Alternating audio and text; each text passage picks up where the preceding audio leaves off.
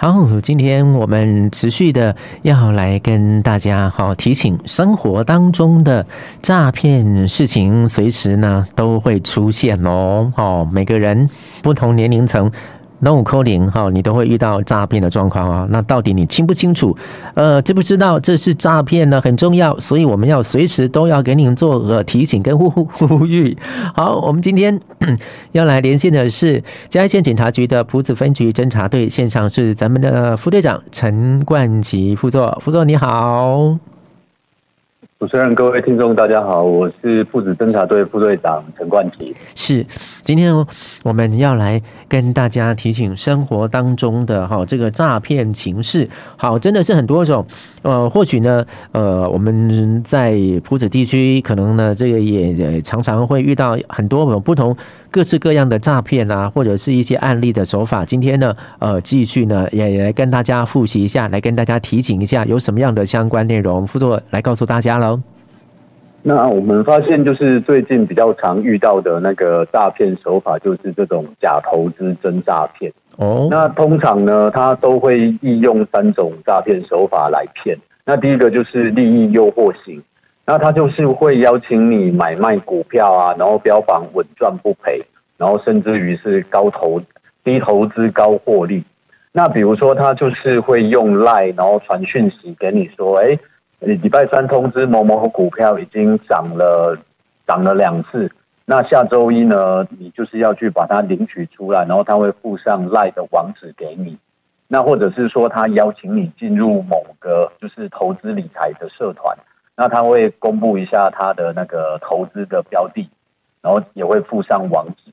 那这个一个网址进去之后，就是他会开始跟你洗脑，比如说是比特币的投资啊，或者是某某股票。那主要都是要吸引你投钱进去，然后获得这一些高利润。那第二个是他可能会给你一些压力型，哦，这是压力型的诈骗。那比如说他会假借公务机关啊、金融机构啊、网购平台，那以冒用证券商的名义，然后来进行诈骗，然后跟你说，哎，你的账户被冻结了，请你回电。那等你拨电话过去之后，就会有不一样的人来跟你进行诈骗。那他可能会扮演的是。证券商啊，或者是警察，或者是检察官，那他可能也会，比如说，哎，我下下个年度我可能有某一只股票要上市上柜了，那如果你现在投资的话，可以获得极高的利润。那第三种的话，它是利用建立信任来骗取你的，来取得你的信任。那比如说，他就是会用一个很漂亮的美女图贴。然后加跟你加赖，然后会佯装说他们跟你认识。那比如说他会说：“哎，你把我的赖删了吗？啊，还好我有存你的联络方式。”然后他可能会照三餐嘘寒问暖的来关心你，然后建立信任之后，然后再跟你讲说：“哎，他有一个赚钱的方式要介绍给你。”他以上就是有大概这三种的诈骗类型。嗯哼，好，所以这些。都是这个莫名其妙就会出来的一个这个状况讯息了哈，对不对？是，他可能会用 LINE 啊，或者是简讯或者电话的方式。那我们另外也有发现说，他会实体的寄一个信件给你。然后像我们之前就有收到一个，他是假借中华民国证券商业同业公会，然后寄一封信给你，然后上面有 QR code 邀请你加入社团。那我们要呼吁各位听众朋友的是说。中华民国证券商业同业公会，他没有寄这一封信，那他也不会去推荐任何的投资公司。那假设你不小心接到了这一封信的话，请你就直接把它丢掉，然后不要去好奇加入这个 QR code。那像这一封信，它就会标榜说，哦，它是名牌整股，那盘中即时资讯，还有技术教学，那专业二十年导师团队为大家提供免费的服务。那像这个就是我们判断的话，它就是很明显的诈骗。嗯哼，好，所以呢，呃，这些呃，脸书也好，或者拉也好，之后这这这种东西好像很容易就这样出现哦，对不对？因为他像这个都是罐头式简讯的，那比如说他一次就是发一千封、两千封出去，那我们如果一时不查的话，点进去，那再加上这些诈骗诈骗集团的话术，就会造成我们民众的损失。那我们要记得，就是说，这种稳赚不赔或者是高获利的东西，我们想一想，如果这么好赚的话，为什么他要告诉我们？嗯哼，对啊，所以说就是我们遇到这种讯息的时候，第一个你先冷静下来看看，哎，这个符不符合我们的逻辑？那如果你不放心的话，请各位听众可以拨打一一零或一六五，请我们警方到场来跟你做分析啊，因为我们接触的比较多，很快就可以判断说这是不是诈骗的。嗯哼，对，所以哦，这个呃。不管什么样的年龄层哦，呃，都是呢可能会被诈骗的一个对象。然后呢，呃，自己呢真的是要呃搞清楚啦哦。可能我们有些人其实都知道有诈骗这件事情啦，但是有时候呃接到这样的类似的讯息，诶，好像呢这个嗯眼睛一亮哦，关到这个钱的问题，哎呀，大家好像有时候就又。就又疏忽掉了哦，然后就没注意到，然后就被这个诈骗集团啊那砍砍起，对不对？而且像他们这个发讯息的方式是非常多的。那像我之前上个礼拜也是接到一个一个 line，然后他是一个美女贴图，哦，然后他就跟我点了一个那个投资的讯息给我，嗯，然后刚好我太太也在旁边，哦，那。本来是以为他会误会说是不是我有乱来或干嘛，结果他看到也跟我说，哎，我也有收到，哎，哦，所以由此可见的话，他们在发这些诈骗讯息的话是没有在分别的，不管是男生女生什么年龄层，对，可能我们一不小心就会接受到这些赖的简讯，嗯，那会建议各位听众朋友，就是看到这个的话，你就直接把它封锁。你好奇点进去的话，有时候它会有木马程式。那说不定你如果手机有设定转账的话，你的钱就被转出去了。哦，好，所以这真的是很危险的一件事情哦。好，所以他们呢，就是大量的发出去，对不对？好，他们的数量就很多很多很多。所以呢，呃，他们也不管是什么样的人，反正发发出去那么大量，他们是不是就会觉得说，一定会有人会中到陷阱的？其实他们如果一千个有骗到一个，他们就回本了。啊，所以我们就是一直反复的在提醒各位听众说，我们可能接触到的是什么讯息。那重点就是说，大家在点赖的讯息或者是要转账之前，要请各位听众再三思一下。你可能问一下你的朋友，或者是你直接打电话打一六五求证。嗯，那这样子才不会造成我们金钱上面的损失。对。好，所以呢，这真的是要特别的小心。生活当中，哈，这个随意不经意的就会出来一个讯息，或是出来一个一个什么状况，呃，给你知道，或者怎么样子来考验你一下你的智慧呀，哦。所以呢，我们的朋友，哎，这个智慧要这个学聪明一点点哈，不要这样子那么容易就受到呃这些诈骗的陷阱哈，因为。说到这个钱哦，嗯，大家真的都是想要赚钱呐，然后都想要多赚一点钱，结果呢，哎，又可能赔得夫人又折兵哦，是不是？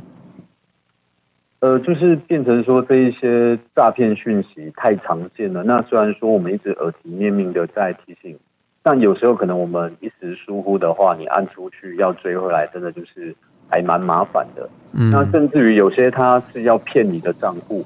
比如说你在求职的时候，他请你引印你的，诶、欸，簿子的影本，但是他又要求你要把金融卡给他，那这个时候很可能他就是要来骗你的账户去做人头账户，然后把诈骗金额汇到你的账户里面，那这时候你就变成诈欺的帮助犯。哎，对这个东西哦，呃，我觉得也是很重要，因为。可能很多人都会说啊，我他不知道啊，或者是怎么样子，他也是受害者之类的这种说法，对不对？哎，像以如果以这种骗簿子的来说的话，他是被害人，但是他本身也是帮助犯，所以在提醒各位，如果说要求职的时候，他同时要你缴交双证件、银行存折还有金融卡的时候，或者是说他请你去申办手机门号，他会再给你一笔钱。那这个很可能就是诈骗集团要来骗我们的金融账户。那这时候别人如果汇钱进来，是你名下所有的账户都会被冻结。那我们有发现很多这种被害人啊，他是要求职，那把自己的账户跟金融卡寄给对方之后，那被警示账户之后，他才发现说，哎，原来我被骗了。啊，所以我们的银行存折一定要留在自己身上。那如果说是求职的话，我们比如说可以手写我们的账户给他。那如果要给银本的话，千万不要把自己的金融卡提供给对方。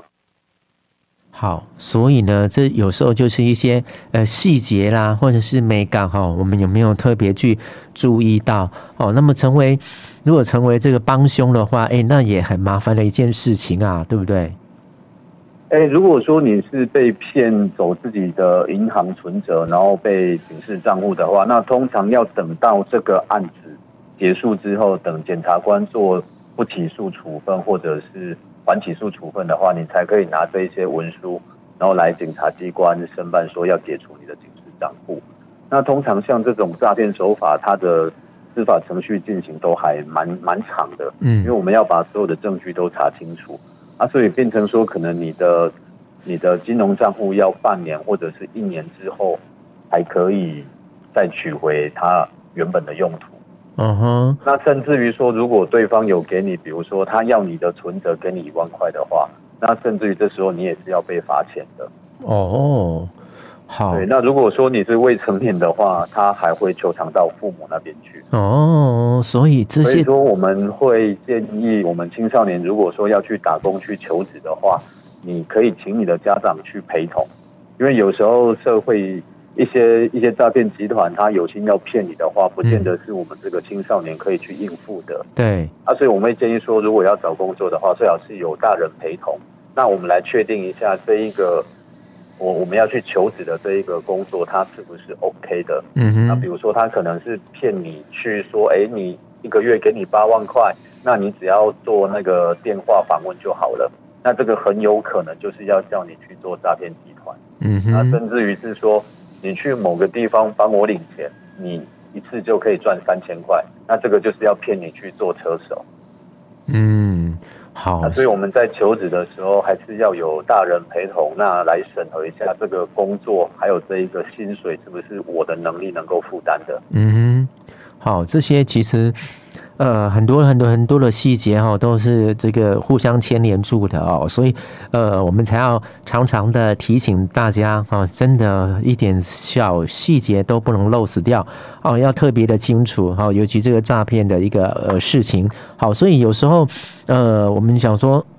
这种事情实在是太多不胜枚举。那像我们副座哈，这个看过侦查过这么多的这个案例的一个情况哈，也面对了许多的这个问题呃产生。好，甚至呢呃有时候常常也跟这这些被害人呐苦口婆心啦啊，或者是我们也到了一些社区一些地点，都跟他们分享，对不对？所以你自己一定是相当的有感触，相当的呃 这个呃心有所感，对不对？呃，就是我们去宣导的时候，其实分蛮多年龄层的。那我特别要呼吁各位听众要多关心家里面的老人家，因为像他们平常都还蛮节俭的，但是他很有可能因为一个假亲友的诈骗，然后就被骗了十几万、二十万，然后就会变成他们会非常的烦恼。嗯。啊，所以有一些新的诈骗资讯的话，我们比如说在吃饭的时候，可以跟老人家提醒说：啊，如果有人打电话来说他是警察，说他是检察官，你就不要轻信他，你就直接把电话挂掉。嗯哼，因为我们的老人家都是比较老实一点的，那可能他不会接触到这一些诈骗讯息。所以，比如说我们诶过年过节回去啊，或者是平常打电话的时候，可以把这个反诈骗的资讯当做一个话题，然后避免我们的老人家被骗。对哦，因为有时候，呃，长辈哦，有时候如果真的是被骗了哦，他自己心里会很难过，可是他有时候可能也不敢说出来，怕怕这个被这个家里面的人知道或指责或者怎么样的情况哦，所以呃，他们他们真的有时候也是觉得有苦难说，所以呢，为了要防止他们会有这样的情况之下，我们真的是要随时呃告诉这些长辈们哦，提醒他们真的是。呃，要注意一下哈，不要呃太过容易相信别人了。现在哈，我们都觉得不要轻易的相信别人是很重要的，对不对？因为诈骗的关系呀。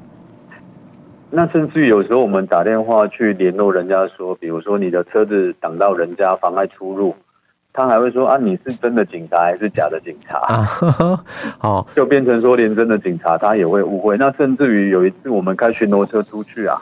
那也是去处理这一个诈骗的案件，嗯，那他是还没被骗，那他就怀疑说啊，你们是真的警察还是假的警察？嗯哼，那我就跟他说，那假的警察可能再去买枪，然后买一台巡逻车嘛，嗯，所以变成说这个诈骗集团也是造成我们民众之间有点不信任。对，那我们还是要呼吁说，实际有什么疑问、什么问题的话，不管他是真的人来或者是电话。